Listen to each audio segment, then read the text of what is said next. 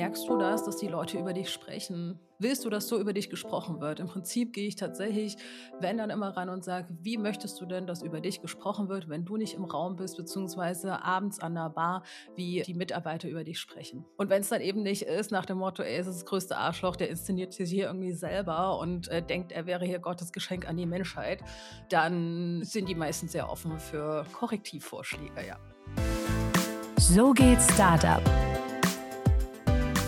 mit Georg Räth. Bei So geht Startup darf ich heute mit einer Gründerin sprechen, die schon zahlreiche Startups von innen gesehen hat und darüber jetzt sogar ein Buch geschrieben hat. Das ist Cornelia Hoppe und ihr Buch heißt A Decade of Startup Wisdom, also zehn Jahre Startup-Weisheiten.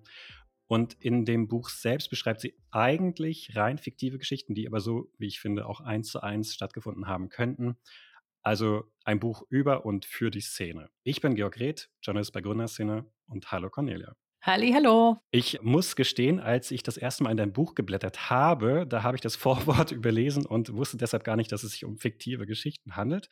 Und ich habe dann so zufällig mal in das PDF reingeklickt und bin bei der Geschichte über die beiden Sextoy-Gründerinnen gelandet, die dann plötzlich Ärger mit dem Betriebsrat bekommen haben. Und ich habe tatsächlich gedacht bis zum Ende, ist das jetzt wirklich so passiert? Warum kenne ich dieses Unternehmen nicht? Das kam mir zwar alles besonders zum Ende hin etwas zu abgedreht vor, aber seien wir ehrlich, so unendlich weit weg von der Realität ist das nicht, oder? Also es ist nicht unendlich weit weg, aber es ist schon einiges dazu gedichtet und auch einiges weggenommen, was es von der Wahrheit war. Also das fängt an bei der Anzahl der Mitarbeiter. Es war natürlich um einiges weniger, aber es geht natürlich auch wirklich um, wie hat der Vorfall wirklich stattgefunden. Da hat Mörner noch mal einiges hinzugedichtet. Genau, Myrna hat das Buch quasi für dich geschrieben und du bist die Ideengeberin, ja. kann man glaube ich sagen. Wie sind diese Geschichten grundsätzlich entstanden? Ich glaube, im Vorwort stand sowas wie, du hast ihr Sachen so zugeworfen, Sie hat daraus dann äh, einen vollwertigen Text gemacht? Ja, also grundsätzlich ist es ja so, nur weil man Subjekt, Prädikat, Objekt schreiben kann, heißt es ja nicht, dass man, dass man Geschichten schreiben kann, die jeder mhm. mag. Und ganz grundsätzlich weiß ja auch jeder, wenn er so einen Insider erzählt, da lachen nur die, die mit dabei sind. So, und so ging es mir im Prinzip auch, als ich mir überlegt habe, Mensch, die ganzen Anekdoten, die müssten wir mal aufschreiben.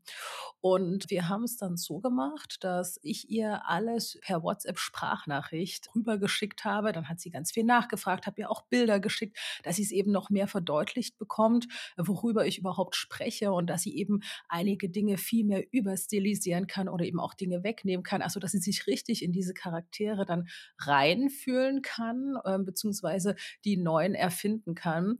Und dann habe ich die äh, Geschichte von Mörner geschrieben wiederbekommen. Und also in einigen erkennt man natürlich ganz klar den Kern wieder von dem, was gesagt wurde. Aber es ist schon so, dass keine der Geschichten haargenau so 100 Prozent stattgefunden hat. Und ohne vielleicht jetzt einen Namen zu nennen, welche Geschichte aus dem Buch ist denn für dich am dichtesten an der Realität angelehnt? Die Ukraine-Mission. Direkt die erste. Ja. Es geht ja relativ häufig, habe ich in dem Buch mitbekommen, auch um so Beziehungen, also wirklich auch Liebesbeziehungen, teilweise Sex, Affären und damit dann einhergehend ja auch um Compliance-Probleme. Ist das deiner Meinung nach wirklich so ein großes Thema in der Szene? Nein, tatsächlich nicht. Also zumindest von dem, ich sag's mal so rum, wie ich es jetzt mitbekommen habe. Du darfst eins nicht vergessen. Ich bin und war immer relativ am Anfang mit dabei. Das heißt, immer so bis 300, 400 Leute von 30 Leuten an. Und da hast du meines Erachtens nach diese Probleme, die gegebenenfalls dann auftreten, wenn du um einiges größer bist, nicht in dem Ausmaß. Ich sag's mal so. Da kannst du natürlich noch, wenn du was siehst, und natürlich habe ich auch das eine oder andere gesehen, direkt am Anfang sagen, Freunde, so geht's gar nicht. Und da wird direkt auch reagiert. Also das heißt, wenn jemand, der, ich nenne es wirklich mal ganz klar, uneducated ist, wenn man da sagt, also Leute, hier ist wirklich ganz klar rote Linie, dann wird dem auch Folge geleistet, ja, und das Verhalten wird korrigiert, sollte es in irgendeiner Weise in Richtung Compliance gehen. Es gibt ja auch alles, was davor kommt. Das wird ja in Startups auch nicht so gerne gesehen. Das ist ja, ja. auch Thema deines Buchs. Genau. das hast du ja anscheinend mitbekommen. Warum ist es trotzdem ein Problem? Wo man normalerweise sagen würde, das ist doch eine normale Beziehung zwischen Menschen. Warum ist das in Startups vielleicht auch in der frühen Phase besonders ein Problem? Aber was meinst du, was ein Problem ist? Du hattest zum Beispiel diese eine Geschichte, da geht es um diese WhatsApp-Gruppe, wo darüber gerätselt wird, warum sind gerade zwei Personen gleichzeitig krank und das suggeriert, oh, die müssen ja jetzt was gehabt haben quasi. Ach so, ich weiß gar nicht, ob das ein Problem ist. Ich glaube, das ist zutiefst menschlich. Ich meine, ansonsten gibt es ja gar nicht die ganzen Gossip-Teilchen da im Kiosk oder sowas, die halten sich ja irgendwie auch ewig. Ja, obwohl man ja irgendwie Printmedien seit wie vielen Jahren als tot erklärt. Also ich glaube, das ist einfach nur zutiefst menschlich. Ich glaube, das ist noch nicht mal ein Problem. Das ist so ein menschliches Ding. Oh, schau mal, der hat da was mit wem und so weiter. Und einfach dieses Rätselraten. Ich glaube, das ist einfach nur spannend. Nicht mehr und nicht weniger. Ich glaube, das vergessen auch ganz viele dann wieder. Von daher sehe ich das nicht als Problem itself. Solange es niemanden irgendwie zu Schaden kommt oder selber schadet. Ja, du hattest in dieser fiktiven Geschichte dann auch diesen Manager in dieser WhatsApp-Gruppe zu Wort kommen lassen, der dann auch das Thema, oh, Compliance, Achtung, bitte nicht drüber sprechen, in den Mund genommen hat. Absolut, weil also auch das ähm, habe ich erfahren, dass natürlich, wenn die Lawyer das mitbekommen, ja, oder jemand, der für Compliance eben zuständig ist, logischerweise auch sehr, sehr schnell reinspringt und sagt, Leute, also hier darf nichts irgendwie schiefgehen. Ich bin dafür zuständig und wenn ich natürlich davon Kenntnis erlange, dann muss ich eben auch acten, also wie es eben auch sein soll. Das Wort MeToo taucht übrigens in deinem Buch gar nicht auf. Ich habe extra auch nochmal die Suchfunktion benutzt. Dafür gibt es ja sicherlich Gründe. Das Thema ist ja bekannt, du hast es ja auch entsprechend angeschnitten. Ja. Also MeToo ist tatsächlich nicht mit drin. Ähm, zum einen, das Buch ist tatsächlich ein reines Entertainment-Buch. Also das muss ich ganz klar sagen. Das heißt, es geht mir nicht darum, Probleme zu wälzen. Das heißt nicht, dass es die nicht gibt oder dass ich die irgendwie ähm, kleinreden möchte in irgendeiner Weise. Aber es war jetzt nichts, wo ich sage, ich möchte jemanden von äh, Bus schieben, ja, oder ich möchte irgendwas hochstilisieren. Diese Fälle haben in meiner Welt zumindest in so einem Entertainment-Buch nichts zu suchen, sondern die müssen ernsthaft, wenn dann, behandelt werden. Werbung.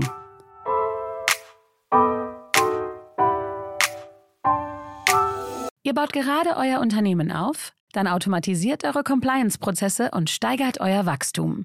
Mit Vanta haltet ihr die wichtigsten Sicherheitsstandards ein und spart dabei Zeit und Geld. Venta automatisiert bis zu 90 Prozent der Arbeit. So seid ihr schneller auditfähig und spart bis zu 85 Prozent an Kosten. Vertraut beim Aufbau und der Skalierung auf Vanta und sichert euch 20 Prozent Rabatt unter vanta, v a n t a.com slash startup.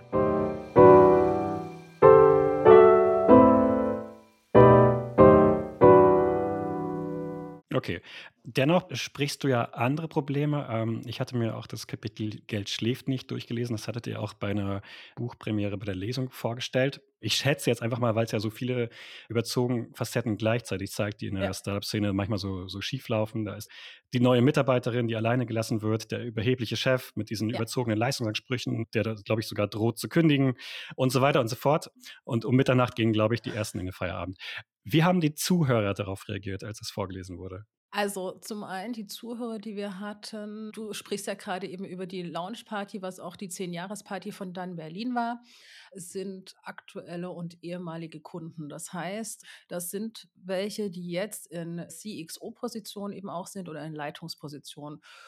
Und dazu muss man sagen, ich glaube, dass die das von Anno dazu mal schon auch wissen, wie es mal war. Ich hoffe tatsächlich, ich bin ja selber nicht mehr operativ tätig, aktuell nicht mehr ist, aber wie es schon an der einen oder anderen Stelle war, dass man wirklich bis sonst wann gesessen hat, weil einfach zu wenig Personal da war oder eben wirklich was unbedingt fertig werden musste, etc. Also das ist ja auch meines Erachtens nach nicht irgendwie ein Geheimnis.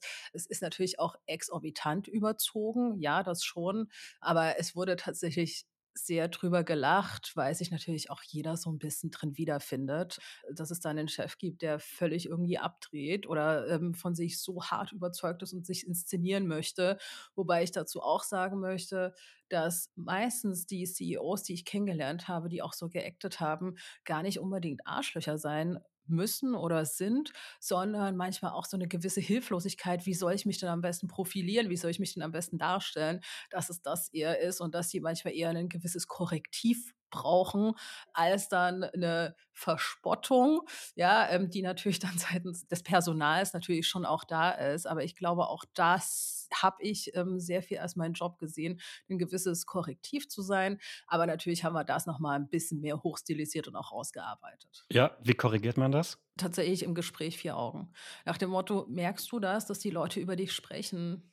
Willst du das? Also willst du, dass so über dich gesprochen wird? Im Prinzip gehe ich tatsächlich, wenn dann immer ran und sage, wie möchtest du denn, dass über dich gesprochen wird, wenn du nicht im Raum bist, beziehungsweise abends an der Bar, wie die Mitarbeiter über dich sprechen? Und wenn es dann eben nicht ist, nach dem Motto, ey, es ist das größte Arschloch, der inszeniert sich hier irgendwie selber und äh, denkt, er wäre hier Gottes Geschenk an die Menschheit, dann äh, sind die meistens sehr offen für, wie soll ich sagen, ähm, Korrektivvorschläge. Okay, das behebt aber jetzt nicht unbedingt dieses Problem zum Beispiel von der Mitarbeiterin, die da komplett alleine gelassen wurde. Das ist ja so ein bisschen dieser Worst Case. Man braucht ja sehr, sehr viel Zeit und auch Geld, um neue Mitarbeiter zu holen. Sie dann allein zu lassen, ist eigentlich das Dümmste, was man da eigentlich tun kann. Naja, aber es findet halt trotzdem, ja, ich glaube, immer noch an der einen oder anderen Stelle statt. Und das kommt ja auch darauf an, ähm, wie man dann als Mitarbeiter auch damit umgeht. Also wir haben ja auch unsere äh, Toni bzw. Antonia in der Geschichte, die ist ja schon sehr tough auch und sagt ja, okay, dann setze ich mich dahin und fange an zu arbeiten. Ja, das ist nicht gut, weil gerade eben auch so dieses ganze, wo kriegen wir Talente her? Und ähm, im Prinzip nach der Unterschrift werden die Leute manchmal auch jetzt noch alleine gelassen. Ja, und das Thema Retention ist ja immer noch ganz, ganz groß. Ich glaube auch übrigens, dass das viel wichtiger ist, das Thema Retention aktuell, als neue Leute anzuwerben. Ja, also wirklich die Leute, die da sind, auch, ich will nicht sagen zu pampern, aber sich darum eben zu kümmern. Und das fängt halt an Tag eins an. Ja, und ich meine, es gibt ja auch genug Unterlagen und Studien, dass, wenn das Onboarding nicht gut läuft, die Leute natürlich auch relativ schnell wieder weg sind und man eben auch eine Reputation verliert. Also von daher, das ist nicht gut, aber es ist eben trotzdem die Frage, wie gehst du damit um? Hat sicherlich bei dem einen oder anderen ähm, Unternehmen auch stattgefunden, slash findet noch statt. Aber auch da muss ich ganz klar sagen, ist es Böswilligkeit? Glaube ich nicht. Ich glaube eher, dass es eine gewisse Überforderung der Organisation ist. Ist das also eher ein Problem, wenn ich besonders schnell besonders viele Mitarbeiter einstelle? Nee, dann äh, tatsächlich dann vielleicht eher sogar nicht,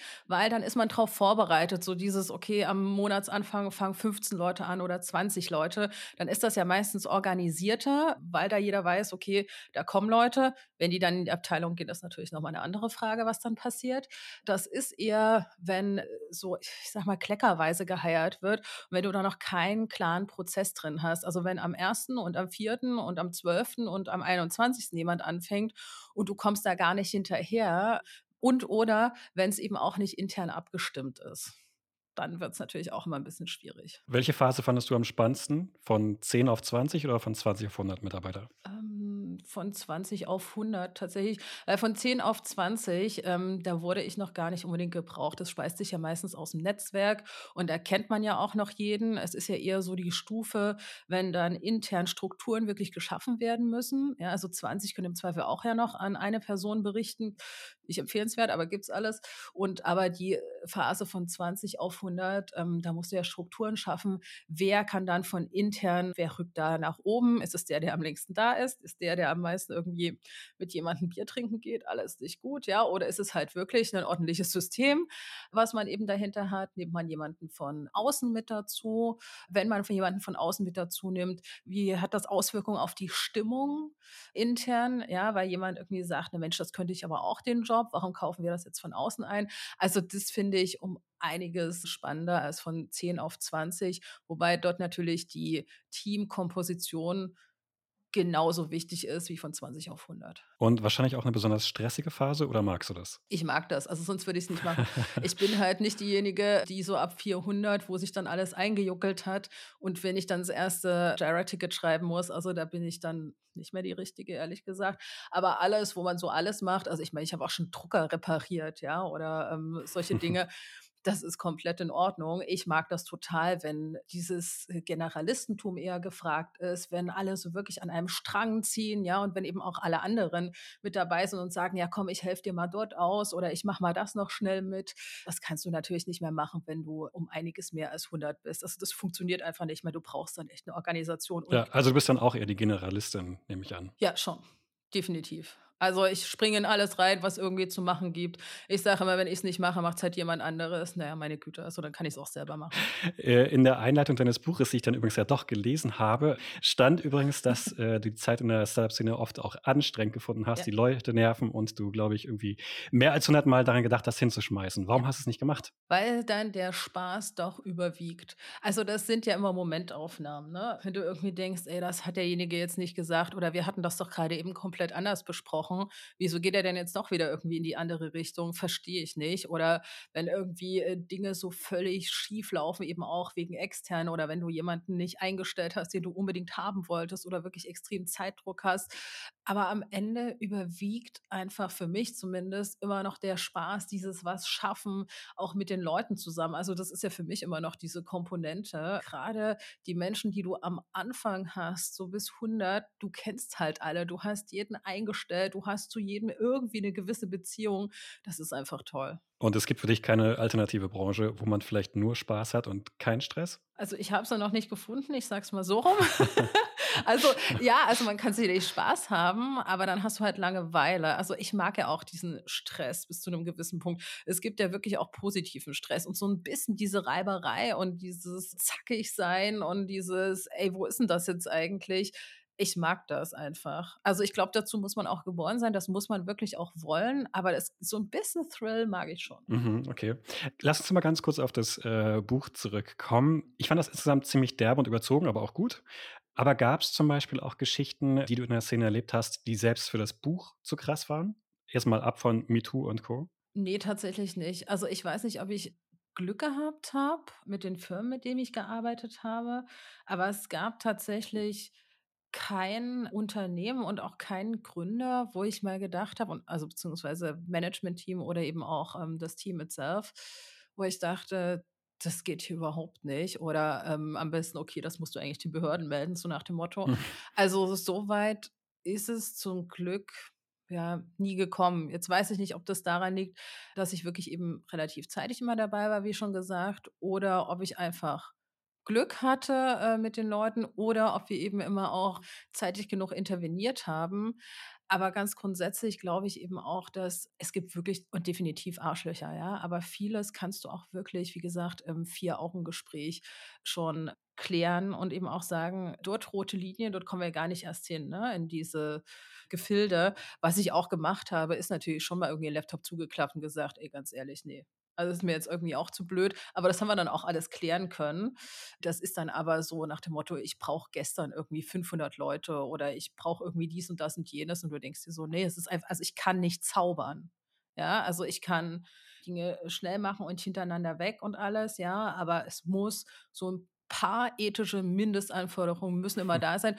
Und ich glaube, es hängt auch damit zusammen, dass ich das relativ klar kommuniziere. Also wer mich da irgendwie eingekauft hat, der wusste relativ klar, okay, also äh, nicht komplett irgendwie verscherzen, weil, wie gesagt, ethische Mindestanforderungen, die müssen halt eben.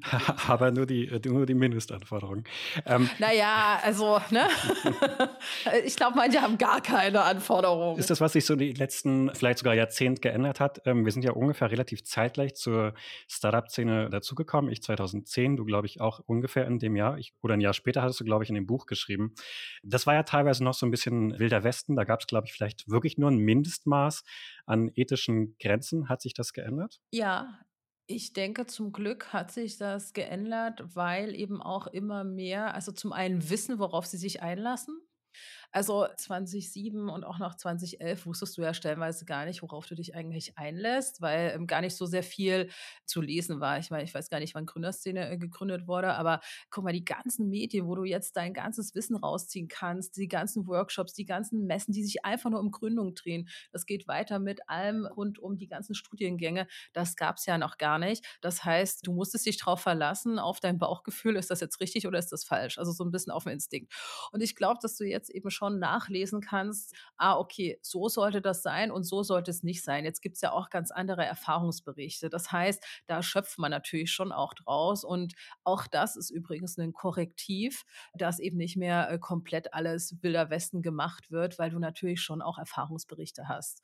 Und das ist auch sehr, sehr gut, dass es die gibt äh, mittlerweile. Und dass es natürlich auch so, ich sag mal, Nischenjournalismus gibt, eben genau für die Gründerszene, wo man genau sowas eben auch nachlesen kann und hören kann. Wo man sich auch nicht mehr alles erlauben kann, weil man Angst haben muss, berechtigte Angst haben muss, dass es vielleicht rauskommt.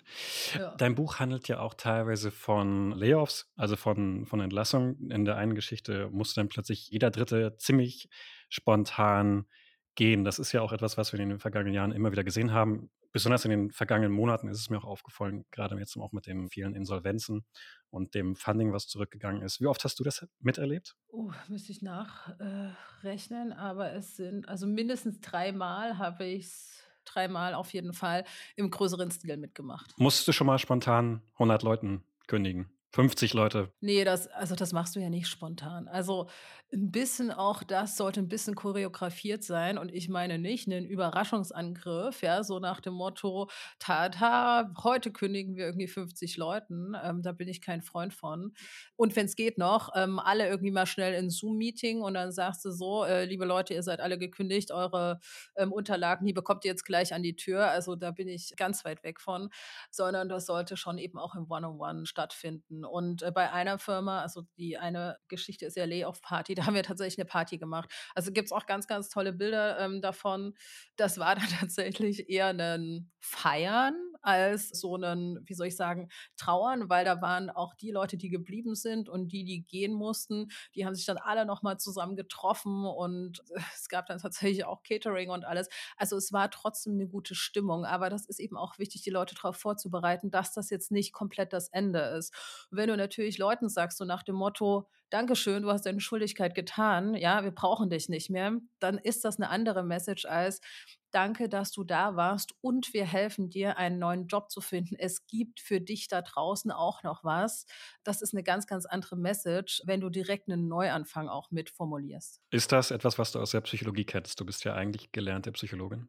Ja, also ob man das jetzt im äh, Psychologiestudium so mitbekommt, weiß ich nicht. Ich glaube auch nicht, dass man dafür ein Psychologiestudium braucht, ehrlich gesagt. Das ist einfach gesunder Menschenverstand. Ich meine, du musst doch einfach nur davon ausgehen, wie möchtest du selber behandelt werden und das ist garantiert nicht. Übrigens ist mir das auch einmal passiert. Ich bin auch einmal, also ich muss ganz klar sagen, rausgeflaggt worden. Und das war einfach nicht schön. Und das lehrt dich schon eine gewisse Demut, weil du einfach nicht möchtest, dass das anderen auch so passiert. Also ich bin immer danach gegangen, wie ist es mir damals gegangen und was möchtest du nicht, dass das andere eben auch so erfahren. Aber dennoch hast du sicherlich Dinge aus der Psychologie mitgenommen, die du in deinem Arbeitsalltag anwendest. Nämlich ganz stark an, es gibt ja nicht nur den gesunden Menschenverstand. Ja, also ich meine so Kommunikationsebenen und solche Dinge, ja, oder dass man eben Kommunikation spiegelt oder paraphrasiert oder so, sowas oder auf welcher Ebene, ja, so transaktionsanalytisch bewegen wir uns gerade eben. Wie kriegst du da jemanden auch wieder zurück auf eine Erwachsenenebene? Ja, also das sicherlich schon an der einen oder anderen Stelle, aber nicht bewusst. Also du tust ja auch nicht irgendwie als BWLer die ganze Zeit irgendwie Analysen ziehen über etwas, ja, sondern schaust ja auch ganz normal drauf. Also so ist es nicht. Ich glaube, dass man das natürlich über das Studium eine ganze Weile naja, indoktriniert bekommen hat, ja, dass du gar nicht mehr so viel anders dann denkst und auf einem gewissen Pfad einfach bist. Und methodisches Arbeiten, klar, wenn es gebraucht wird, dann schon. Also ich glaube, am meisten habe ich es eingesetzt, wenn ich mir Tools anschaue, wo es um Performance bzw. um Beurteilung des Arbeitsplatzes geht. Da gibt es ja so Tools, die machen im Prinzip nur so einen Brigitte-Kreuzel-Test, nenne ich das immer. Und dann gibt es Tools, da gibt es ordentliche Gütekriterien dahinter. Also Psychologie ist auch sehr, sehr viel Statistik, was du da drin hast. Und das ist mir schon wichtig, dass auch dieses Messen und dieses in Zahlen ausdrücken, dieses Quantifizieren von Menschen, dass da eben auch ja eine gewisse Methodik dahinter ist und eben nicht nur einen, ja, haben wir jetzt einfach mal irgendwie so gemacht. Wir haben eine Skala hier von 1 bis 5, also sind alle auf einer 3, naja, sind alle halb gut, ja, und dann gibt es so ein paar, die haben die ganze Zeit nur 5. Also das ist ähm, völlig absurd für mich. Du bist kein Freund des Bauchgefühls? Schon, wenn es angebracht ist, dann definitiv. Also ich gehe auch extrem viel nach Bauchgefühl, aber ähm, das kann dich halt eben auch täuschen. Ja.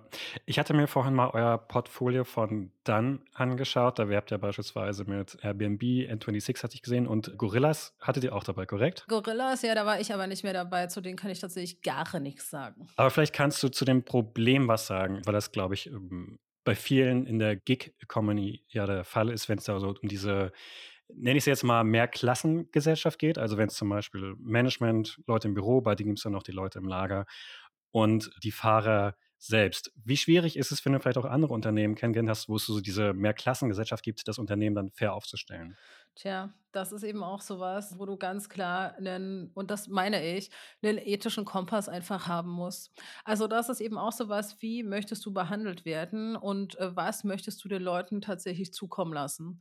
Also, ich finde das schon wichtig, da eben nicht einfach mal: „Na ja, komm, dann tun wir die mal einstellen und, ähm, die kennen ja eh alle nicht irgendwie das deutsche Arbeitsrecht. Ja, dann machen wir das einfach mal irgendwie.“ Sondern auch da ganz klar immer die Frage: „Wie möchtest du selber behandelt werden?“ Und ich weiß gar nicht, ob das richtig ist, eine Klassengesellschaft zu sagen. Ich weiß, dass das so gesehen wird, aber ich finde es schwierig, wenn das auch tatsächlich dann intern so gesehen wird. Auch da muss ich sagen, da habe ich tatsächlich mit den Firmen zum Glück nicht gearbeitet. Also deswegen sage ich, Gorillas, da war ich schon raus, als wir ähm, mit denen gearbeitet haben. Deswegen möchte ich da auch niemandem Unrecht tun, ähm, inwieweit es dann doch in der Praxis halt anders ist von der Theorie, die ich gerade eben erzähle. Aber was es, glaube ich, immer gibt, man muss es vielleicht auch nicht mehr Klassengesellschaft nennen, es gibt eigentlich immer das Management und es gibt die Leute darunter. Sollte es das nicht geben? Also ich glaube, es ist wichtig, dass du weißt, also dass einer, zwei, drei wissen, in welche Richtung es geht und die Firma wirklich auch geführt wird. Es sei denn, und das haben ja ein, zwei, drei Firmen auch ausprobiert, du hast wirklich so educated People da drin, die sich selbst organisieren können. Das ist aber eine komplett andere Struktur und du darfst eins nicht vergessen, das haben die meisten gar nicht gelernt. Was dir gelehrt wird, ist ja, es gibt jemanden, der sagt dir, in die und die Richtung geht es. Und Menschen suchen ja auch nach einem gewissen Halt, nach einem gewissen Rahmen und nach einer gewissen Führung. Was ich allerdings nicht befürworte und auch nicht unterstütze, ist dieses, da ist Management und dann ist so der Rest, sondern das sollte eben schon Hand in Hand gehen. Aber es muss meines Erachtens nach auch jemanden äh, geben, der sagt, passt auf Leute, in die Richtung gehen wir jetzt und da sind wir jetzt eben auch vereint, dass wir alle in dieselbe Richtung halt eben blicken. Also du bist jetzt kein Freund von so etwas wie Holokratie. Schon auch, es muss aber halt funktionieren. Also du musst das den Leuten beibringen. Das ist mein Punkt. Also du kannst nicht einfach sagen, wir machen heute mal das und dann machen wir mal das und dann machen wir mal irgendwie komplett was anderes. Das muss beigebracht werden. Das ist genauso wie äh, Menschen erstmal lernen mussten, wie es ist, remote zu arbeiten, mit Freiheit umzugehen.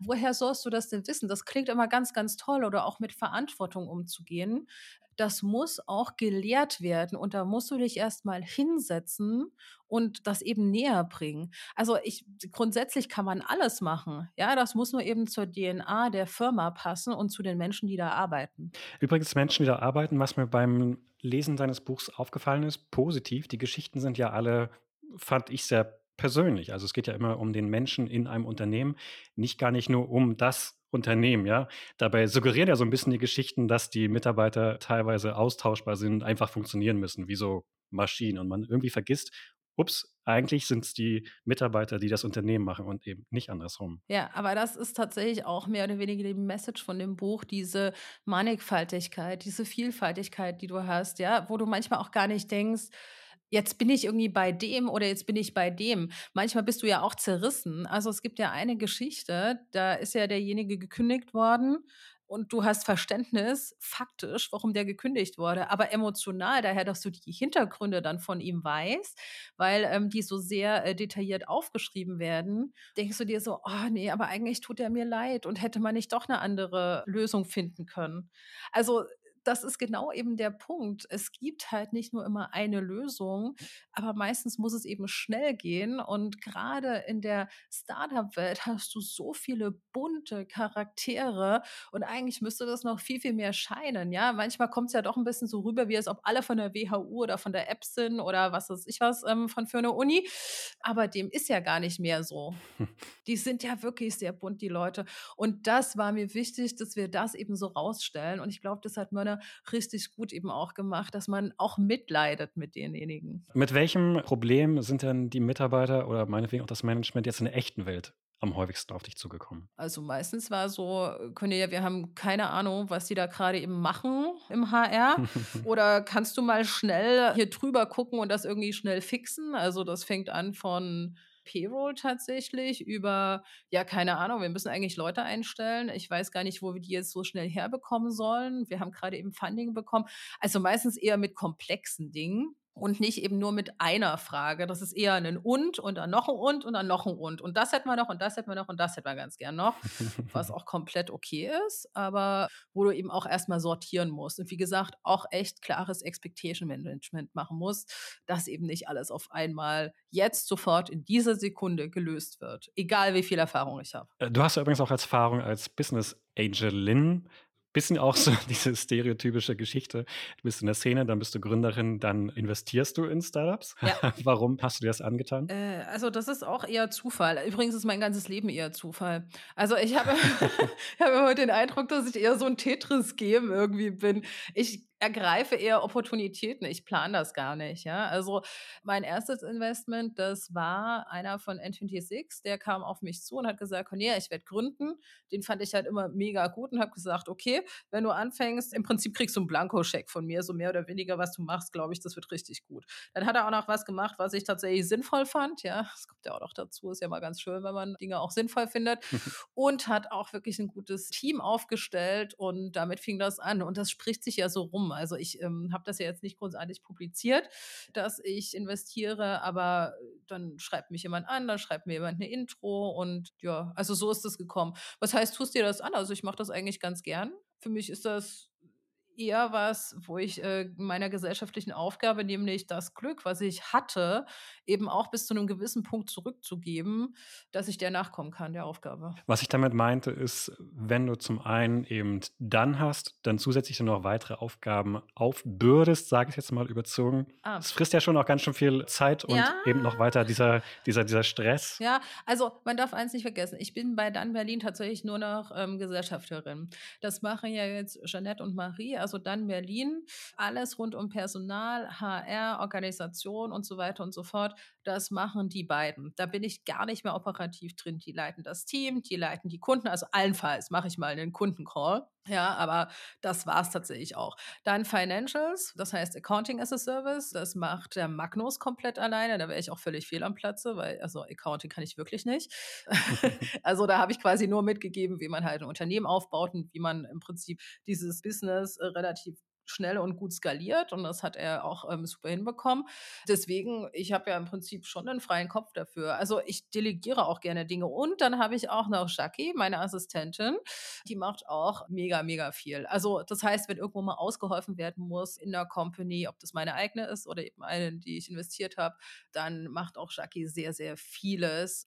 Es ist halt immer die Frage, wie viel möchtest du delegieren und ich kann sehr, sehr gut delegieren. Okay, das heißt, bevor dir langweilig wurde, hast du dir noch eine Aufgabe zufällig gesucht ja. und als das dann auch langweilig wurde, hast du ein Buch geschrieben. Ja, so ein bisschen nach dem Motto, das stimmt. Obwohl, also das Einzige, was ich wirklich als ganz klaren Lebensplan habe, ist, dass ich immer gesagt habe, bis ich 40 bin, bin ich tatsächlich ganz klar der Großkapitalist. Ja, also da muss ich einfach echt Geld ran schaffen. Jetzt muss es für mich arbeiten. Und mit 50 möchte ich ja meine eigene Stiftung gründen. Wie gesagt, gesellschaftliche Aufgabe. Ich finde das schon wichtig, dass man das auch immer im Blick behält. Und von daher, ich bin auf gutem Kurs. Ja, ich glaube, man kann öffentlich einsehen, dass du Jahrgang 82 bist. Also ja. den ersten Part hast du anscheinend geschafft. Ja. Okay, dann äh, treffen wir uns anscheinend in zehn Jahren nochmal. So schaut's aus. Wir haben schon gesagt, in zehn Jahren, da machen wir dann nicht Buchveröffentlichung, sondern da wird meine Foundation dann eröffnet. Okay, das, genau. äh, ich bin gespannt. Ja, ich auch. Dann, ähm, dann, dann, ganz viel Glück und Cornelia, schön, dass du heute da warst. Dankeschön. Und an die Zuhörer, schaltet auch gerne nächste Woche wieder ein bei So geht's Startup.